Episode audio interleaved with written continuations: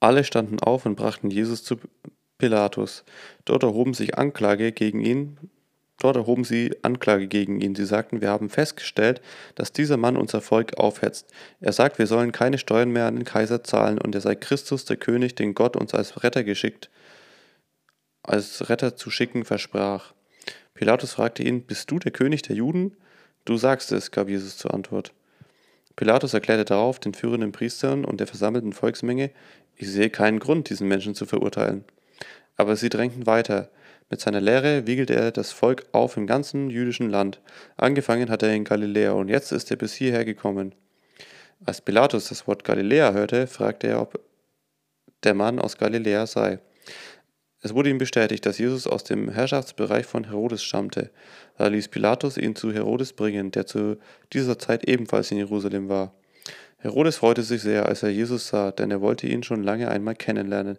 Er hatte viel von ihm gehört und hoffte nun selbst, seine, selbst eines seiner Wunder mitzuerleben. Er stellte ihm viele Fragen, aber Jesus gab keine Antwort. Die führenden Priester und die Gesetzeslehrer stellten sich hin und brachten schwere Beschuldigungen gegen Jesus vor. Aber Herodes und seine Soldaten hatten nur Spott für ihn übrig. Zum Hohn ließ Herodes ihm im Prachtgewand anziehen und schickte ihn in seinen Auszug, in diesem Aufzug zu Pilatus zurück. Herodes und Pilatus hatten sich früher gehasst, aber an diesem Tag wurden sie Freunde. Pilatus ließ die führenden Priester, die anderen Mitglieder des jüdischen Rates und das Volk zusammenrufen und erklärte vor ihnen allen, Ihr habt mir diesen Menschen gebracht und behauptet, er wiegele das Volk auf. Nun, ich habe in, ihn in eurem Beisein verhört und von den Anklagen, die ihr gegen ihn vorgebracht habt, keine einzige bestätigt gefunden. Aber auch Herodes hat nichts herausgefunden. Er hat ihn ja zu uns zurückgeschickt. Ich stelle also fest, dieser Mensch hat nichts getan, worauf die Todesstrafe steht. Deshalb lasse ich ihn jetzt auspeitschen und gebe ihn frei. Aber sie alle miteinander schrien laut, Weg mit ihm, gib uns Barabbas frei. Barabbas hatte sich an einem Aufruhr in der Stadt beteiligt und einen Mord begangen, deshalb saß er im Gefängnis. Pilatus wollte dagegen Jesus freilassen und redete auf die Leute ein, doch alle schrien, ans Kreuz mit ihm, ans Kreuz. Pilatus versuchte es ein drittes Mal und sagte zu ihnen, was hat er schon, was hat er denn verbrochen?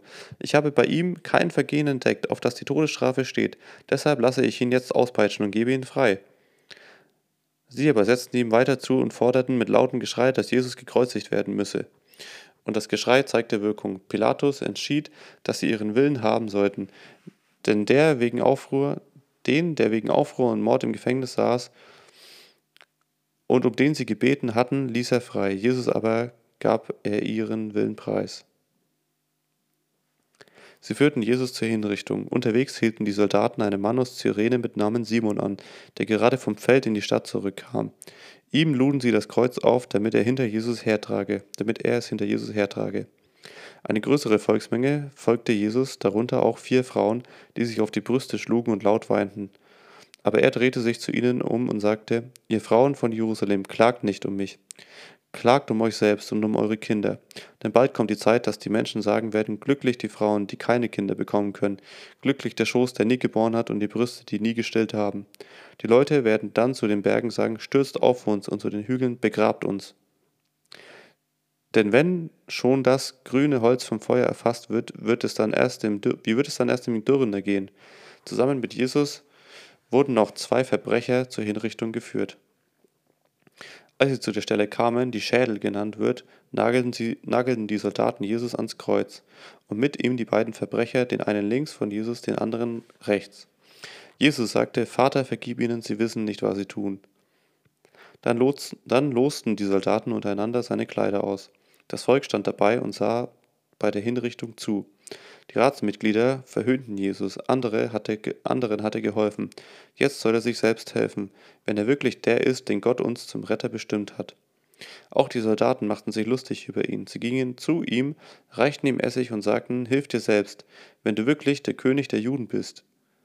Über seinem Kopf hatten sie eine Anschrift angebracht, dies ist der König der Juden. Einer der Verbrecher, die mit ihm gekreuzigt worden waren, beschimpften ihn. Bist du denn nicht der versprochene Retter? Dann hilf dir selbst und uns. Aber der andere wies ihn zurecht und sagte, nimmst du Gott immer noch nicht ernst? Du bist doch genauso zum Tod verurteilt wie er. Aber du bist es mit Recht. Wir beide leiden hier die Strafe, die wir verdient haben. Aber der da hat nichts Unrechtes getan. Und zu Jesus sagte er, denk an, denk an mich, Jesus, wenn du deine Herrschaft antrittst. Jesus antwortete ihm, ich versichere dir, du wirst noch heute mit mir im Paradies sein. Es war schon etwa 12 Uhr mittags, da verfinsterte sich die Sonne und es wurde dunkel im ganzen Land bis um 3 Uhr. Dann riss der Vorhang vor dem Allerheiligsten im Tempel mitten durch und Jesus rief laut, Vater, ich gebe mein Leben in deine Hände. Mit diesen Worten starb er. Als der römische Hauptmann, der die Aufsicht hatte, dies alles gesehen hatte, pries er Gott und sagte, wahrhaftig, dieser Mensch war unschuldig, er war ein Gerechter. Auch all die Leute, die nur aus Schaulust zusammengelaufen waren, schlugen sich an die Brust und kehrten betroffen in die Stadt zurück, nachdem sie gesehen hatten, was da geschah. Alle Freunde von Jesus aber standen weit entfernt, auch die Frauen, die seit der Zeit seines Wirkens in Galiläa mit Jesus gezogen waren. Die Frauen sahen dies alles mit an. Es war auch ein Mann, der, es war auch ein Mann da namens Josef. Obwohl Mitglied des jüdischen Rates war, ein, war, er ein vorbildlicher und gerechter Mensch. Er hatte den Beschlüssen und den Vorgehen der anderen Ratsmitglieder nicht zugestimmt. Er, stimmte, er stammte aus der jüdischen Stadt Arimathea und lebte in der Erwartung, dass Gott seine Herrschaft aufrichten und sein Werk vollenden werde. Dieser Mann nun ging zu Pilatus und bat ihm um den Leichnam von Jesus. Da nahm er den Toten vom Kreuz, hüllte ihn in ein Leinentuch und legte ihn in ein Grab, das in einen Felsen gehauen war. Doch nie war jemand darin bestattet worden. Das geschah am Freitag unmittelbar vor Beginn des Sabbats. Die, Frau, die, zusammen, die Frauen, die zusammen mit Jesus aus Galiläa gekommen waren, folgten Jesus Josef. What the heck? Sie sahen das Grab und waren dabei, als der Leichnam von Jesus hineingelegt wurde. Dann kehrten sie in die Stadt zurück und beschafften sich wohlriechende Salböle, doch den Sabbat verbrachten sie in Ruhe, wie das Gesetz es vorschreibt. Am Sonntagmorgen dann in aller Frühe nahmen die Frauen die wohlriechenden Öle, die sie sich beschafft hatten, und gingen zum Grab. Da sahen sie, dass der Stein vom Grabeingang weggerollt war. Sie gingen hinein, doch der Leichnam von Jesus dem Herrn war nicht mehr da. Während sie noch ratlos dastanden, traten plötzlich zwei Männer in strahlend hellendem Gewand zu ihnen. Die Frauen fürchteten sich und wagten sich nicht anzusehen, sie blickten zu Boden. Die beiden sagten zu ihnen, was sucht ihr denn, was sucht ihr den Lebenden bei den Toten? Er ist nicht hier, Gott hat ihn vom Tod auferweckt. Erinnert euch an das, was euch, was er euch schon in Galiläa gesagt hat. Der Menschensohn muss den Menschen, den Sünder, ausgeliefert und ans Kreuz genagelt werden und am dritten Tag vom Tod auferstehen. Da erinnerten sich die Frauen an seine Worte. Sie verließen das Grab und gingen zu den Elf und allen übrigen, die bei ihnen waren, und berichteten ihnen alles. Es waren Maria aus Magdala und Johanna und Maria, die Mutter von Jakobus, sowie die anderen Frauen, die mit ihnen am Grab gewesen waren. Als die Frauen den Aposteln sagten, was sie erlebt hatten, hielten sie es für leeres Gerede und wollten ihnen nicht glauben. Nur Petrus stand auf und lief zum Grab. Er schaute hinein und sah dort nichts als Leinenbinden liegen.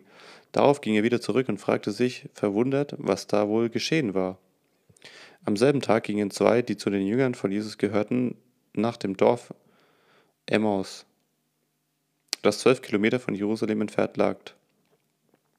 Unterwegs erhielten sie sich, unterwegs unterhielten sie sich über alles, was geschehen war. Als sie so miteinander sprachen und alles hin und her überlegten, kam Jesus selbst hinzu und ging mit ihnen.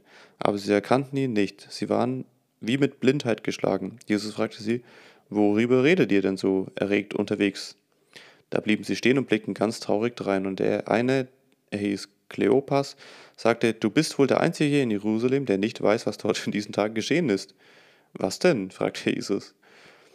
Das mit Jesus von Nazareth, sagten sie. Er war ein Prophet. In Worten und Taten hat er vor Gott und dem ganzen Volk seine Macht erwiesen. Unsere führenden Priester und die anderen Ratsmitglieder haben ihn zum Tod verurteilt und ihn ans Kreuz nageln lassen. Und wir hatten doch gehofft, er sei der erwartete Retter, der Israel befreien soll. Aber zu all dem ist heute auch schon der dritte Tag, seitdem dies geschehen ist. Und dann haben uns auch noch einige Frauen, die zu uns gehören, in Schrecken versetzt. Sie waren heute früh zu seinem Grab gegangen und fanden seinen Leichnam nicht mehr.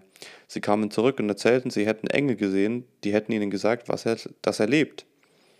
Einige von uns sind gleich zum Grab gelaufen und haben es so gefunden, haben alles so gefunden, wie es die Frauen erzählten. Nur ihn selbst sahen sie nicht. Da sagte Jesus zu ihnen, was seid ihr doch schwer von Begriff? Warum rafft ihr euch nicht endlich auf zu glauben, was die Propheten gesagt haben? Musste der versprochene Retter nicht dies alles erleiden und auf diesem Weg zu seiner Herrschaft gelangen, und Jesus erklärte ihnen die Worte, die sich auf ihn bezogen, von den Büchern Moses und den Propheten angefangen durch die ganzen heiligen Schriften. Inzwischen waren sie in der Nähe von Emmaus gekommen. Jesus tat so, als wolle er weitergehen. Aber sie ließen es nicht zu und sagten, Bleibt doch bei uns. Es geht schon auf den Abend zu, gleich wird es dunkel. Da folgte er ihrer Einladung bleib, und blieb bei ihnen. Als er dann mit ihnen zu Tisch saß, nahm er das Brot, sprach das, Segen, sprach das Segensgebet darüber und brach es in Stücke und gab es ihnen. Da gingen ihnen die Augen auf und sie erkannten ihn, aber im selben, Augenblick verschwand er vor ihnen. Sie sagten zueinander, brannte es nicht wie ein Feuer in unseren Herzen, als er unterwegs mit uns sprach und uns den Sinn der heiligen Schriften aufschloss? Und sie machten sich sofort auf den Rückweg nach Jerusalem.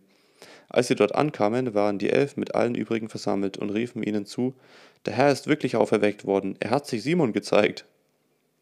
Da erzählten sie ihnen, was sie selbst unterwegs erlebt hatten und wie sie den Herrn erkannten, als er das Brot brach und an sie austeilte. Während die beiden noch erzählten, stand plötzlich der Herr selbst mitten unter ihnen. Er grüßte sie, Frieden sei mit euch. Sie erschraken und fürchteten sich, denn sie meinten, einen Geist zu sehen. Aber er sagte, Warum seid ihr so erschrocken? Warum kommen euch solche Gedanken? Schaut mich doch an, meine Hände, meine Füße, dann erkennt ihr, dass ich es wirklich bin. Fasst mich an und überzeugt euch, ein Geist hat doch nicht Fleisch und Knochen wie ich. Während er das sagte, zeigte er ihnen seine Hände und seine Füße. Als sie es in der als sie es in ihrer Freude und Verwunderung noch immer nicht fassen konnten, fragte er, Habt ihr etwas zu essen hier? Da gaben sie ein Stück gebratenen Fisch und nahm es und aß es vor ihren Augen. Da sagte er zu ihnen, Als ich noch mit euch zusammen war, habe ich euch gesagt, alles, was im Gesetz, in den Schriften der Propheten und in den Psalmen über mich steht, muss in Erfüllung gehen. Und er half ihnen, die heiligen Schriften richtig zu verstehen. Hier steht es geschrieben, erklärte ihnen, der versprochene Retter muss leiden und sterben und am dritten Tag vom Tod auferweckt auferstehen. Und den Menschen aller Völker muss verkündet werden, dass ihnen um seinetwillen Umkehr zu Gott und Vergebung der Schuld angeboten wird. In Jerusalem muss es, muss es in Jerusalem muss der Anfang gemacht werden. Ihr seid Zeugen geworden von allem, was geschehen ist und sollt es überall bezeugen. Ich aber werde den Geist, den mein Vater versprochen hat, zu euch herabsenden. Wartet hier in der Stadt, bis das eintritt und ihr mit der Kraft von oben gestärkt werdet. Darauf führte Jesus sie aus der Stadt hinaus nach Bethanien. Dort erhob er die Hände, um sie zu segnen, und während er sie segnete, entfernte er sich von ihnen und wurde zum Himmel emporgehoben. Sie aber warfen sich vor ihm nieder. Dann kehrten sie voller Freude nach Jerusalem zurück. Sie verbrachten ihre ganze Zeit im, sie verbrachten ihre ganze Zeit im Tempel und priesen Gott.